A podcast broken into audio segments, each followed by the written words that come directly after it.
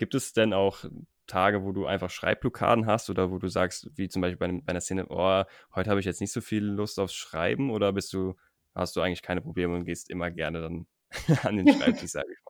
Ähm, na, das letzte halbe habe ich relativ wenig geschrieben, weil ich halt eben mehr am Überarbeiten war. Und ich finde, Überarbeiten ist das gleiche wie einfach drauf losschreiben. Ähm, aber als ich äh, geschrieben habe bei, bei Ruth, hatte ich schon auch manchmal so, eben so Tage, wo man einfach überhaupt keine Lust hat zu, zu schreiben oder wo man genau weiß, ach, ich müsste jetzt endlich mal diese eine blöde Szene schreiben, eigentlich habe ich überhaupt keine Lust drauf ähm, gibt schon ähm, gibt's so verschiedene Strategien. Entweder ich denke jetzt, okay, ich will jetzt nicht unbedingt schreiben, aber das heißt ja nicht, dass ich nicht an meinem, meinem Buch arbeiten kann. Ich kann ja trotzdem irgendwas anderes machen. Ich kann irgendwie das, was ich schon geschrieben habe, überarbeiten. Ich kann die nächsten Szenen nochmal ein bisschen genauer planen.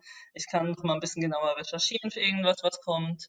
Ähm, und da gibt es auch einfach Tage, wo ich einfach überhaupt keine Lust habe, am Manuskript zu arbeiten und dann macht man halt irgendwas anderes. Ähm, also es braucht der Kopf halt ab und zu auch. Mhm. Ich denke mal, dass auch gerade man sich selbst einfach ziemlich viel oder ziemlich schnell Druck macht, wenn man dann mal äh, nicht äh, an dem Roman schreibt.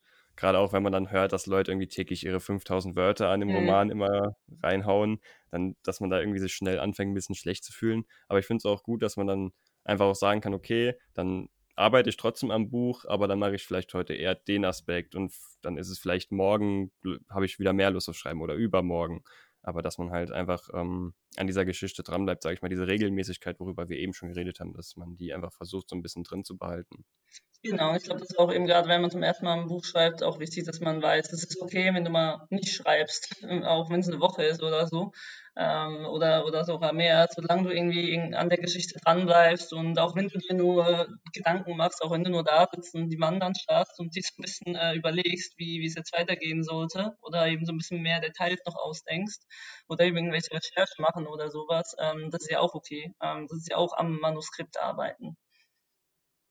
Und ähm, du hast ja auch gerade so ein bisschen schon über das Überarbeiten geredet.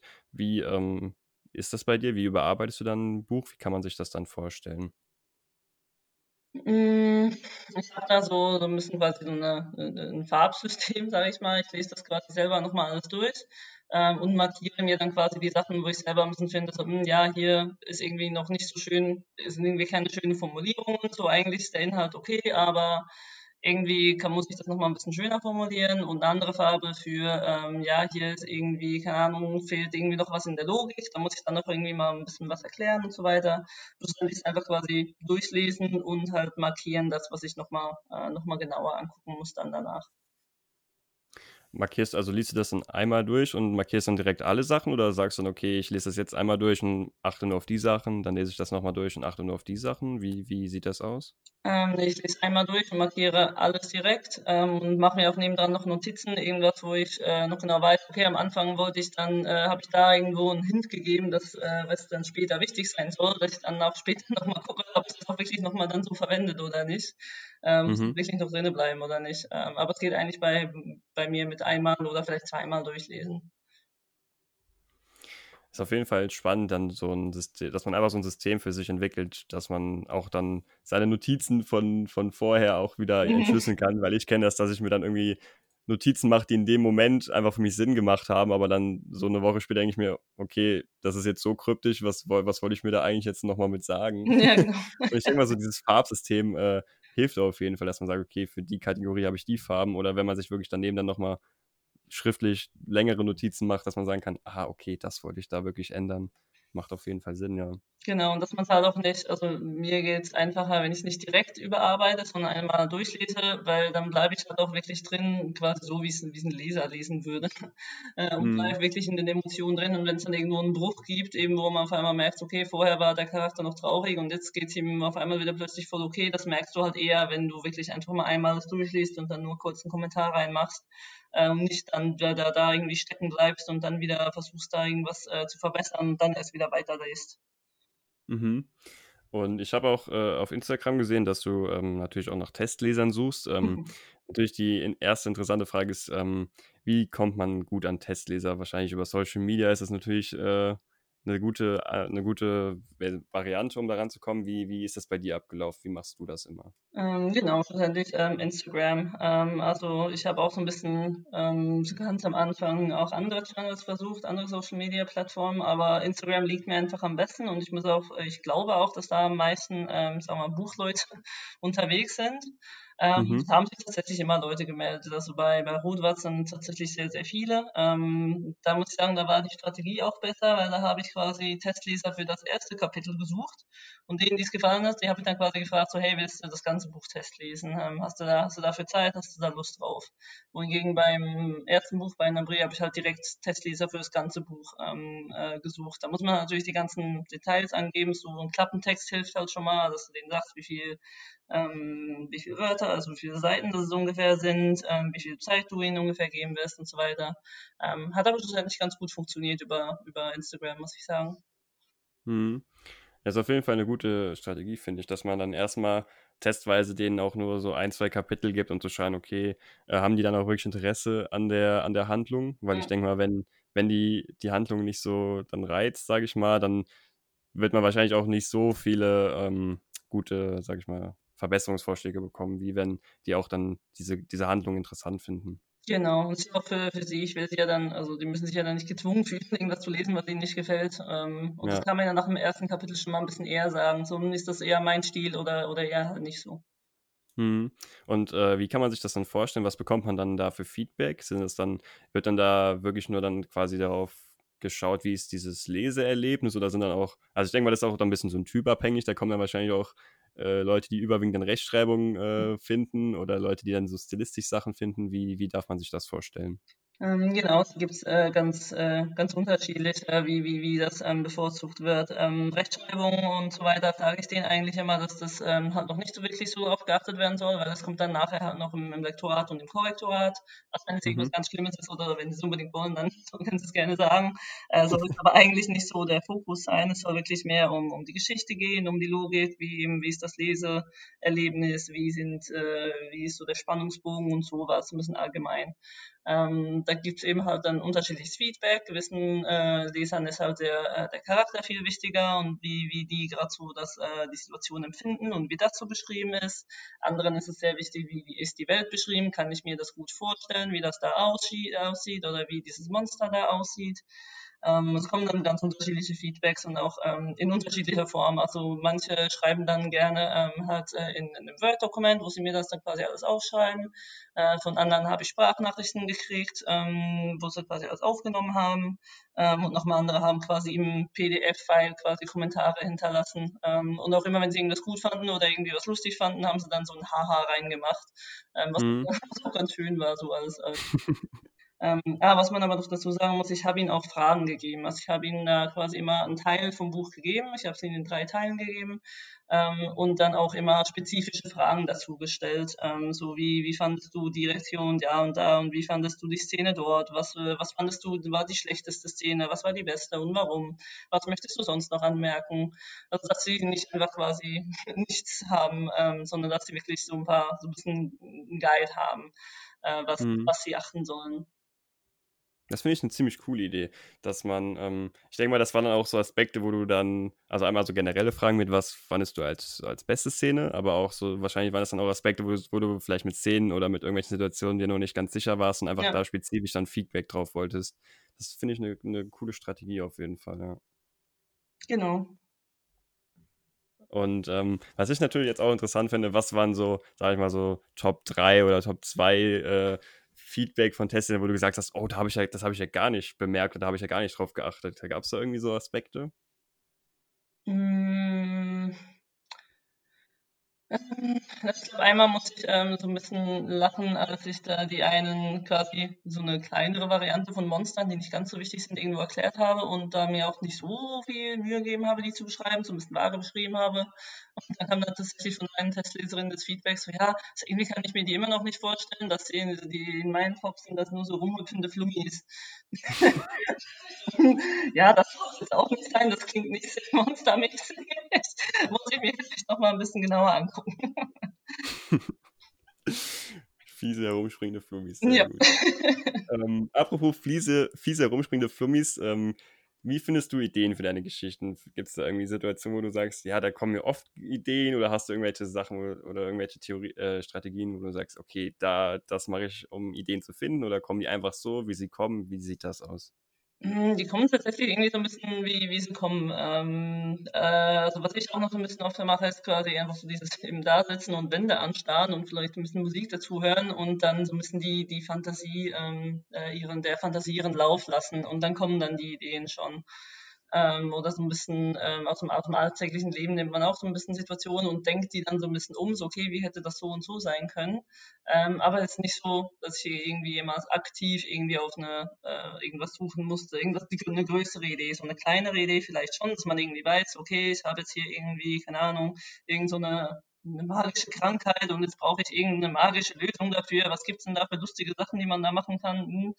Ähm, das ist dann aber für mich wieder Recherchearbeit, ähm, dass man so ein bisschen, ein bisschen überlegt, okay, was gibt es denn in der realen Welt äh, für, äh, für Heilungen, für irgendwelche äh, mysteriösen Krankheiten. So ist halt im Mittelalter irgendwie jetzt nicht irgendwas Modernes. Man will jetzt auch nicht jemand in einen, äh, keine Ahnung, äh, zu einer modernen Chirurgie schicken, sondern okay, wie haben die das dann im Mittelalter gemacht, wo es auch nicht wussten, was hatten der jetzt und was machen wir dann jetzt genau damit äh, ähm, dagegen. Mhm. Also, wenn ich das mal äh, zusammenfassen kann, dass, also, oder zumindest was mir jetzt hier aufgefallen ist, gerne korrigieren, wenn, wenn du das nicht so siehst, ähm, dass du gerne auch dann aus der Realität einfach schaust oder recherchierst, okay, wie wird das denn zum Beispiel jetzt in der realen Welt gelöst und wie kann man das irgendwie ummünzen, dass es in meiner Welt dann Sinn macht, in dieser Fantasy-Welt, wo andere Aspekte dann gelten? Genau, ähm, das sind halt meistens ja so kleinere Sachen, ebenso wie, wie setze ich was um. Die, die größere Idee ähm, für, für, für das Buch, für die Geschichte, für den Plot und so weiter, die ähm, eben weiß ich nicht so genau, woher die kommen. Die kommen irgendwie einfach irgendwo her. mhm. Ja, wir haben ja auch schon mal in einer anderen Podcast-Folge so eine kleine Theorie aufgestellt, dass auch Ideen gerne dann mal kommen, wenn man so Tätigkeiten macht, die man eher als langweilig beschreibt, wie zum Beispiel Wäsche aufhängen oder sowas, wo man jetzt äh, mit dem Gehirn nicht wirklich groß an der Arbeit an sich denken muss und dann ja. gerne mal abschweift. dass das Gehirn dann gerne mal bei langweiligen Sachen ja. auch mal auf interessante Ideen kommt. ja, ja, kann gut sein. Dann würde ich, äh, wir haben ja schon viel jetzt äh, über Testleser äh, geredet und ähm, Social Media, wie man da die Leute findet. Würde ich natürlich jetzt gerne noch ein bisschen mehr über das äh, Self-Publishing reden. Und das ist natürlich immer so ein bisschen so ein großer Batzen, wo man als Autor dann davor steht und dann denkt, okay, man muss alles selbst machen. Puh, denke mal auch, gerade beim ersten Buch ist es natürlich sehr überwältigend, weil wenn man dann das erste Buch mal gemacht hat, dann kennt man ja auch schon so ein paar Sachen und weiß, okay, das kann ich jetzt besser machen. Oder man hat diese Sachen wie eine Website, hat man dann schon mal gebaut, die muss man mhm. dann nicht nochmal bauen. Ähm, was waren bei dir so die ersten Schritte damals beim Self-Publishing? Ähm, tatsächlich ähm, die, die Webseite und der Social Media Kanal. Ähm, das war noch bevor das Buch überhaupt fertig war, einfach weil ich wusste, wenn mein Buch dann fertig ist und ich Self-Publishing machen will und keiner kennt mich und ich habe kein, keine Plattform, das irgendwem zu sagen, dann, dann ist er blöd, dann habe ich ein Problem. Mhm. Ähm, deswegen war es okay, ich muss mir jetzt hier irgendwie irgendwas aufbauen, damit ich halt irgendwie so ein bisschen äh, eben halt eine, eine, Plattform habe, wo ich irgendwie Leute erreiche. Ähm, und eine Webseite macht halt so oder so Sinn, dass du halt auch, ähm, also ich benutze halt ein Pseudonym, das heißt, ich kann da auch quasi eine E-Mail-Adresse mit meinem Pseudonym haben und das Ganze über, äh, über die E-Mail-Adresse laufen lassen.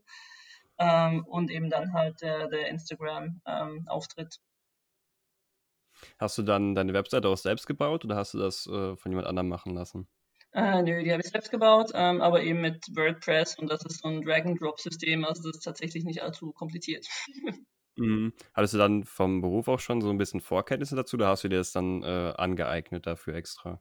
Na, so ein bisschen schon, eben so ein bisschen Basic HTML und sowas kriegt man, kriegt man auch schon mit. Ähm, und das, äh, äh, das reicht dann eigentlich auch schon, wenn man ein bisschen ein anderes, äh, komplizierteres Problem hat. Da gibt es eben gerade, weil WordPress halt sehr groß ist, ähm, gibt es halt auch so, sonst sehr viel Hilfen im, im Internet. Also wenn man einfach mal sein Problem googelt, dann findet man ziemlich schnell eine Lösung.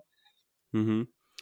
Und ähm, vielleicht macht es auch Sinn, einfach mal so ein grob, ich bin da jetzt natürlich kein Experte drin, weil ich äh, noch kein Buch veröffentlicht habe, aber vielleicht hilfst du mir da am besten, hm. ähm, dass man mal so ein Buch äh, Entstehung bis zum Release durchgeht. Also wir haben das Buch geschrieben, wir haben Testleser ähm, gefunden, die haben uns mhm. Feedback gegeben, wir haben das dann soweit, bis die Überarbeitung fertig sind. Ich denke mal, Lektorat, wie sieht das aus? Ist das dann äh, externes Thema oder machst du das dann auch selbst? Ähm, nee, da brauche ich dann definitiv, das ist auch definitiv mein, mein Tipp, wenn man Self-Publishing machen will, dass man daran nicht spart, weil ja, das ist teuer, ähm, aber es, es lohnt sich halt. Und gerade wenn man ähm, äh, neuer Autor ist, wenn man es zum ersten Mal macht, ist es halt trotzdem gut, eine professionelle Meinung zu kriegen oder de, jemand, der einem halt so ein bisschen nochmal irgendwie ein bisschen feinere Fehler oder Mängel, sage ich mal, aufzeigt. Die Testleser können natürlich schon das Gefühl und was, was sie mögen, was nicht und so weiter, aber es ist nie so detailliert wie, wie ein Lektorat.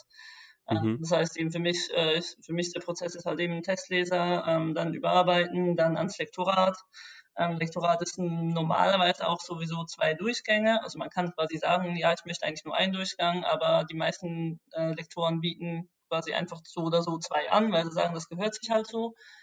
Ähm, und danach ähm, halt nochmal überarbeiten und dann kommt dann das, äh, das Korrektorat, wo es dann wirklich nur noch um Rechtschreibung und Kommata und sowas geht. Ähm, und dann fängt dann, gut, theoretisch fängt Marketing halt auch schon gleichzeitig äh, vorher schon an, aber dann soll es dann richtig losgehen mit dem Marketing. Mhm.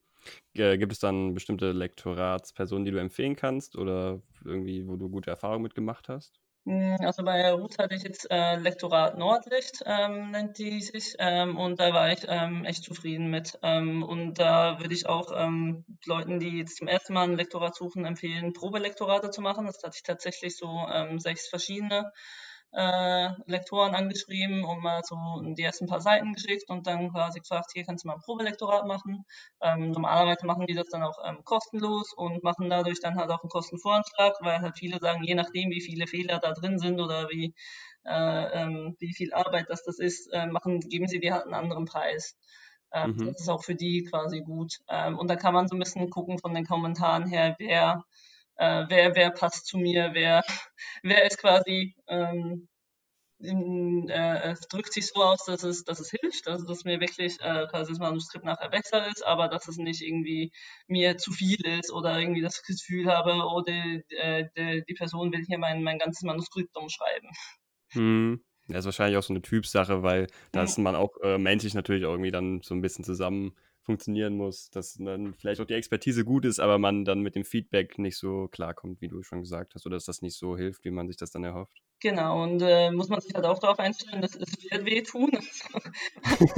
man wird halt nicht gerne kritisiert und halt auch, auch so, äh, gerade so ein Buch, wo man halt sein Herzblut reinsteckt und dann kommt jemand und sagt, hier, aber das hier ist voll kacke, macht gar keinen Sinn, was du da schreibst. Das, tut halt weh. Das muss, damit muss man halt auch, darauf muss man sich einstellen, wenn man so erstmal ein Lektorat zurückkriegt, dann dann ja, dann, dann wird man ein bisschen leiden, aber schlussendlich musste ich immer eingestehen, so, ja, sie, sie haben halt recht, das stimmt.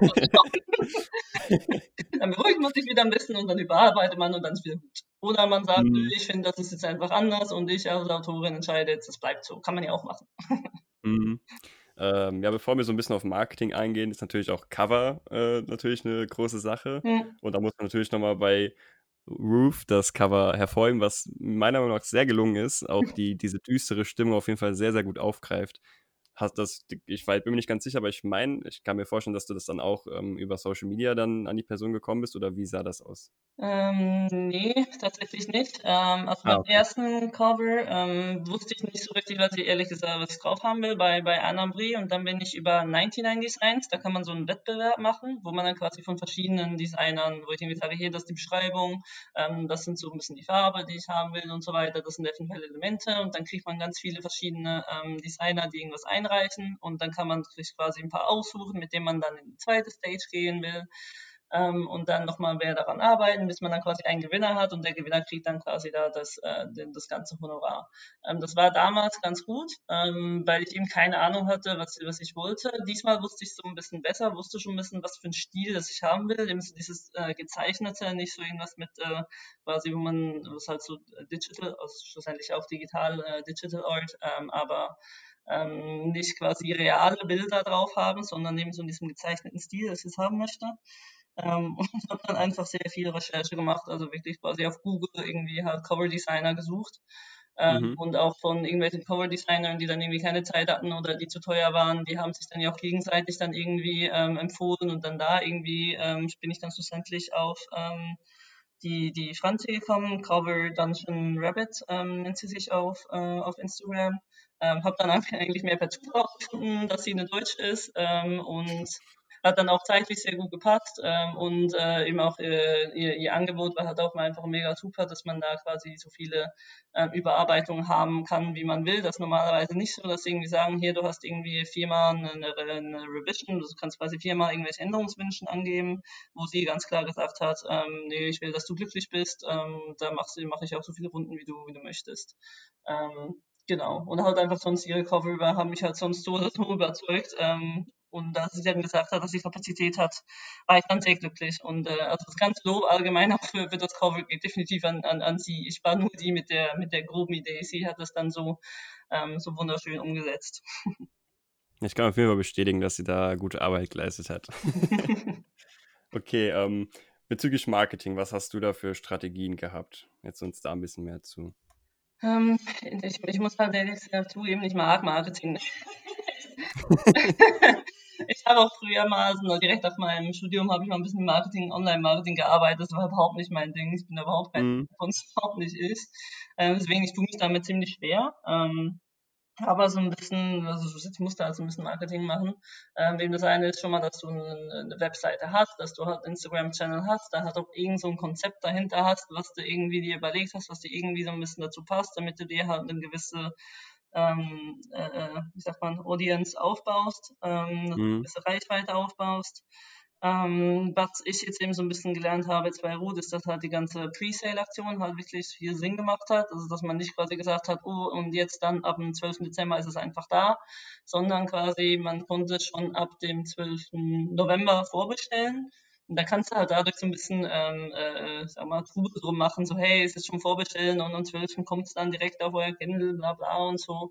Äh, mhm. Kannst eben auch mit Buchbloggern zusammenarbeiten, wo du sagst, okay, in der Zeit ist ein Monat, äh, wo man quasi eben so ein bisschen ähm, äh, eben Rums machen kann, so hey, bald kommt's raus und vorher ähm, quasi die Buchblogger durften das quasi schon vorher lesen und konnten vorher schon so Sneak Peek machen und irgendwelche äh, Insights teilen und so weiter, auch irgendwelche Gewinnspiele, so hey, ihr könnt's noch vor allen anderen lesen und so weiter. Ähm, das hat ganz gut funktioniert. Ähm, und dann eben quasi, dann hast du dann auch direkt an, das war halt genau, äh, genau auch die Idee, dass man quasi am Release Day schon ziemlich direkt danach die ersten äh, Rezensionen auf, äh, schlussendlich auf Amazon hat, weil ein Buch lebt halt so ein bisschen von seinen Rezensionen, gerade wenn es niemand kennt. Und wenn mhm. du dann erst quasi ein Release hast und dann musst du warten, bis die ersten das gelesen haben, eine Rezension schreiben, dauert das halt. Ähm, und wenn du vorher schon irgendwelche Buchblogger oder Vorableser oder was auch immer hast, ähm, kannst du halt quasi gucken, dass am Release Day ähm, oder kurz danach die direkt ihre Rezension ähm, auf, auf Amazon laden. Hast du dann auch äh, Tipps, wie man da am besten Buch Buchblogger findet für seinen Roman? Ähm, auch wieder über, über Instagram hat das ganz gut funktioniert. Ähm, ich habe tatsächlich auch über, ähm, äh, wie nennt sie sich denn, Monika Schulze, Süchtig nach Büchern, die hat so eine Autoren-Navi-Webseite erstellt, wo sie quasi eine Liste von Buchbloggern hat, ähm, die offen sind für, äh, zum quasi für ein Buch, Buchblogger zu sein. Ähm, mhm. Und dann kann man, bin ich die halt so ein bisschen durchgegangen, habe geguckt, was würde für mich passen, was lesen die so für Bücher, ähm, geht das in die gleiche Richtung wie, wie mein Buch, könnte das wirklich für die passen. Ähm, und äh, ich habe halt auch quasi geguckt, okay, was wurde kurz vor mir, irgendwelche Bücher, die kurz vor mir rausgekommen sind ähm, und hatten die ein Buchblogger-Team und was waren da so für Buchblogger dabei, weil die sind ja offensichtlich auch offen, das zu machen ähm, und haben offensichtlich auch Interesse in einem ähnlichen Genre. Ähm, und habe dann die einfach direkt selber angeschrieben und gesagt, hey, die hier, ich habe geguckt, du warst eben Buchblogger für das und das Buch. Ähm, ich bringe bald da mein äh, Buch raus äh, und da geht es um das und das. Hättest du nicht Lust, da auch Buchblogger zu sein? Aber du würdest schon empfehlen, dass man dann auch gezielt Buchblogger aussucht, die auch dann das, im besten Fall natürlich, macht ja Sinn, das Genre dann gerne lesen oder Bücher lesen, die halt ähnlich in diese Richtung gehen, ja, dass man da ähm, natürlich auch im besten Fall gute Rezensionen bekommt. Ja, absolut. ähm, ich glaube auch nicht, dass die Buchblogger überhaupt annehmen würden, wenn sie ganz klar sagen, hey, ich, liebe, äh, ich lese am liebsten Fantasy und dann kommt man mit einem Thriller an, dann werden die wahrscheinlich auch nicht so großartig Lust drauf haben. Hm, ja, macht schon Sinn. Ähm, Gibt es denn bestimmte Aspekte, die du besonders am Self-Publishing magst, wo du sagst, dass, da, das macht am meisten Spaß am Self-Publishing? Ähm, also es ist halt die allgemeine Freiheit. Ähm, man kann halt alles selber entscheiden und so, so wie es mir gerade passt. Ich muss mich nach, nicht nach irgendjemandem richten oder nicht irgendwie, ähm, wahrscheinlich hat jetzt ein Verlag gesagt, hm, ja, jetzt äh, kurz vor Weihnachten ein Buch rauszubringen, was nicht sehr weihnachtlich ist, ähm, ist jetzt auch fragwürdig, weil da gehst du vielleicht auch so ein bisschen unter, weil Weihnachten und alle haben was anderes zu tun und äh, äh, verschieben wir es lieber bis, keine Ahnung was, dass, dass, du halt einfach eine gewisse Freiheit hast. Ähm, das bringt mhm. halt auch eine gewisse Verantwortung, weil eben du entscheidest alles selber, du musst alles selber machen, alles selber entscheiden und wenn irgendwas schief geht und wenn du irgendwas dumm gemacht hast, dann bist du halt auch selber schuld. Mhm. Aber das, deswegen wollte ich dann schlussendlich auch Self-Publishing machen, dass ich das alles selber machen kann, so wie es mir passt, so wie es mir gefällt, in dem Tempo, in dem es mir passt. Ähm, und auch weil ich schlussendlich ein bisschen neugierig war. Ich fand so, ach ja, man kann was Neues lernen. Und auch wenn ich Online-Marketing nicht mag, dass man sich dann mal ein bisschen befasst und ein bisschen mehr darüber lernt. Oder auch sowas wie ein Buchsatz. Hatte ich doch keine Ahnung, dass es sowas gibt wie ein Buchsatz. was man dann quasi lernen muss, okay, wie funktioniert das, was, was muss ich da überhaupt alles beachten und so. Hm. Und wenn man jetzt nochmal, sag ich mal, vom, vom ersten, von der ersten Fassung vom Schreiben bis zum fertigen Buch, was würdest du sagen, waren so die größten Hürden auf dem Weg dahin? Und wie hast du sie überwunden? Hm. Na, also es ist quasi bis zu der Version, die ich es veröffentlicht habe, wo ich eben so ein bisschen, wie ich vorher angesprochen habe, das Lektorat. Ähm, es war gut und es hat wirklich viel gebracht, aber es ist natürlich hart. Also man macht es halt einfach nicht gerne. Ähm, mhm. also man kriegt zum einen nicht gerne ähm, halt äh, schlechte ähm, Kritik, also wo man quasi gesagt gekriegt wird, so hier, äh, so, wo man gesagt kriegt, ähm, hier, das, das war nicht so gut, das musst du nochmal überarbeiten. Ähm, hört man halt nicht gerne, aber kann man mit dem und dann aber dann halt auch tatsächlich diese Überarbeitung zu machen, wenn dann wirklich einfach quasi halt geschrieben wird, hier, da, deine Szene, hier, da, die Kampfszene, die ist noch nicht so gut, das ist irgendwie noch so ein bisschen zu, zu hektisch, ähm, solltest du besser machen. Und dann muss ich das auch tatsächlich besser machen, muss ich mich wirklich da hinsetzen, diese Szene nochmal überarbeiten und mir das Ganze nochmal überlegen, das ist auch, es macht dann halt keinen Spaß und sich dafür dann zu motivieren, das sind so ein bisschen für mich die, die größten Hürden. Ähm, aber schlussendlich muss man ja, und dann ist man schon so weit gekommen, dann, also in dem Moment gibt man dann auch nicht mehr auf. hm. Und ich gehe mal davon aus, dass äh, nach dem Release gefühlt vor dem Release ist. Also du bist wahrscheinlich äh, dann auch voller Arbeit in dem, an dem Roman. Sie das, sind das dann momentan eher dann Marketing-Aufgaben, die du dann da hast? Oder wie, wie ist so das nach dem Release, dass du da dann noch an dem Roman weiter bist? Ähm, ähm, tatsächlich eben, wie du sagst, Marketingarbeit, ähm, also da ähm, auch so ein bisschen halt Paid Marketing, das kann man mehr auch mit relativ wenig Geld kann man inzwischen auf, äh, auf Amazon Werbung schalten oder auf Instagram Werbung schalten, wo man sich da ein bisschen das Targeting überlegen muss ähm, oder sowas wie eine Lovely Books Leserunde machen oder sowas. Ich will es tatsächlich jetzt aber ein bisschen runterfahren. Ähm, also ich habe halt eben, wie gesagt, während diesem Pre-Sale ziemlich viel gemacht und ähm, auch sehr viel geplant und äh, sehr viele Beiträge geschrieben, wo ich sage, okay, jetzt ist es raus ähm, und ja, ich werde noch weiterhin posten und Zitate und äh, Schnipsel und äh, Testleser-Feedback und was weiß ich teilen. Ähm, will jetzt aber ein bisschen eben wieder so ein bisschen zurückfahren und äh, dafür am nächsten Projekt anfangen zu arbeiten. Mhm. Und äh, apropos nächstes Projekt, also du hast ja schon gesagt, dass du da schon was im Kopf hast. Magst du da mhm. vielleicht schon ein bisschen was mehr zu erzählen oder ist das noch top secret? Ähm, das ist mir so noch, noch, nicht, äh, noch nicht definiert genug. Also es wird definitiv wieder eine, eine düstere Welt geben. Ich, äh, ich, ich, mochte das ganz gerne bei Root. Ähm, so eine, eine, jetzt nicht die gleiche Welt, aber eine ähnliche, eben so ein bisschen mit diesem ganzen Dark Fantasy. Ähm, aber sonst ähm, weiß ich noch, also sonst ist alles noch zu, zu undefiniert und zu unsicher, ob ich das jetzt wirklich so mache oder jetzt doch anders, als dass ich da jetzt ähm, viel mehr sagen könnte. Mhm. Was ich auch spannend finde, könntest du dir mal vorstellen, auch eine ganze Reihe zu schreiben? Oder beziehungsweise auch noch die zweite Frage, wenn es ein Genre gibt, wo du auch äh, unabhängig von Fantasy schreiben würdest, welches wäre das? Ähm, also meinst du, wenn ich nicht Fantasy schreiben würde, was ich dann schreiben würde?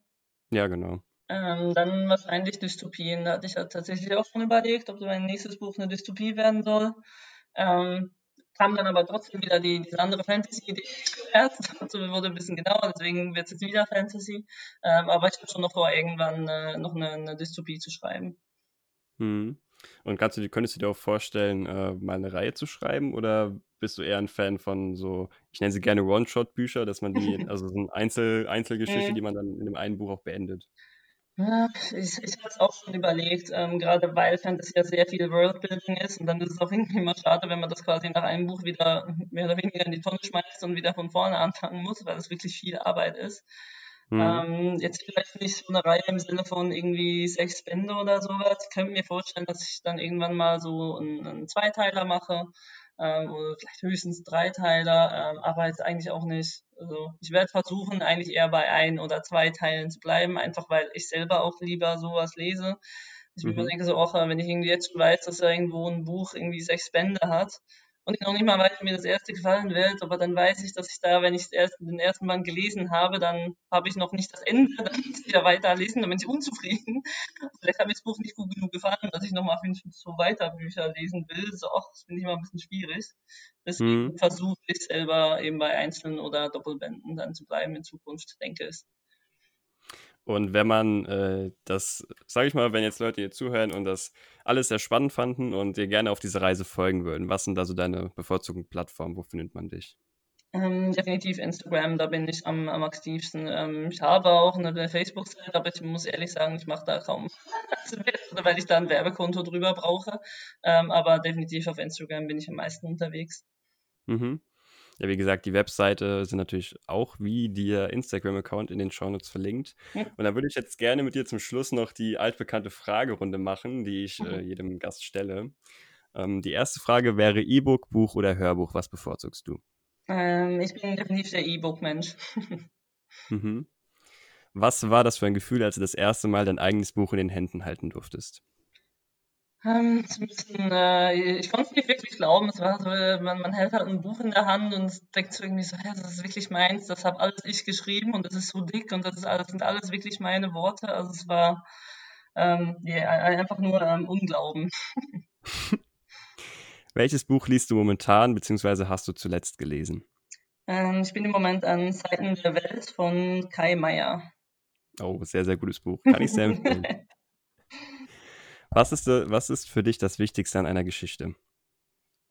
Ähm, ich würde tatsächlich sagen, ähm, die, die Charaktere, also dass die irgendwie, äh, dass die halt interessant sind, ähm, dass die nicht einfach nur sich so ein bisschen von der Handlung hin und her treiben lassen, sondern halt auch wirklich eine, irgendwie eine Meinung haben oder irgendwie selber aktiv sind. Was ist äh, bisher dein Lieblingsbuch? Ähm, schwierig, äh, da gibt es sehr viele. äh, wenn ich äh, darüber nachdenke, was würde ich für ein Buch quasi nochmal lesen, was ich schon gelesen habe, würde ich jetzt, glaube ich, spontan tatsächlich sagen, die, die, ähm, das erste Buch der, der ähm, Hexersaga von, oh, jetzt weiß ich nicht, ob ich das richtig ausspreche, Andrzej Sapkowski, ähm, ja, die, die Geralt-Saga. Auch hier kann ich wieder sagen, sehr gute Buchreihe, kann ich ebenfalls empfehlen. ich sehe schon, vom Buchgeschmack sind wir auf einer Wellenlänge. Gibt es einen äh, Lieblingsautor, den du hast? Äh, nee, nicht wirklich. Ich versuche da so ein bisschen offen zu sein. Natürlich hat man so ein paar Namen, die man kennt, die man gerne liest, aber ähm, ich suche eigentlich mehr, wenn ich ein neues Buch lese, gucke ich nicht nach Autor, sondern nach dem, nach dem Klappentext. Mhm. Gibt es ein Buch, was dich geprägt hat, beziehungsweise dich in der Denkweise verändert hat? Mm, ja, da fällt mir jetzt ein Buch ein, das ist aber nicht wirklich ähm, äh, Belletristik, das äh, heißt ähm, die Ökonomie, Ökonomie von Gut und Böse. Ähm, da ist es eigentlich mehr so ein bisschen ein Wirtschaftsbuch, ähm, aber geht halt sehr viel um, um, um, um äh, sag mal, Geschichte und Religion und so weiter und um verschiedene Glaubensansätze und sowas. Oder einfach wird das ein bisschen erklärt, was da alles geschichtlich dahinter ist. Und es war sehr spannend. Ähm, und da habe ich sehr viel draus gelernt, so wie, wie man sich äh, quasi gewisse Dinge auch mit der Wirtschaft quasi, wie man das alles so erklären kann. Ähm, ist jetzt aber nicht so äh, was Belletristik-lastiges. Äh, mhm. Hast du ein bestimmtes Lieblingszitat? Ähm, tatsächlich äh, ist aber ähm, auf Englisch, ähm, was ich mir immer wieder sage, wenn gerade so ein bisschen schwierige Zeiten sind, äh, so dieser, dieser Spruch, ähm, Life isn't about um, waiting for the storm to pass, uh, it's about learning how to dance in the rain. Um, und ich finde, das passt eigentlich immer ganz gut, auch gerade jetzt, gerade so im Lockdown und sowas, wo man sich ähm, quasi nicht einfach darauf wartet, dass vorbei ist, sondern sich halt irgendwie mit, äh, quasi mit dem behilft, was man halt irgendwie machen kann.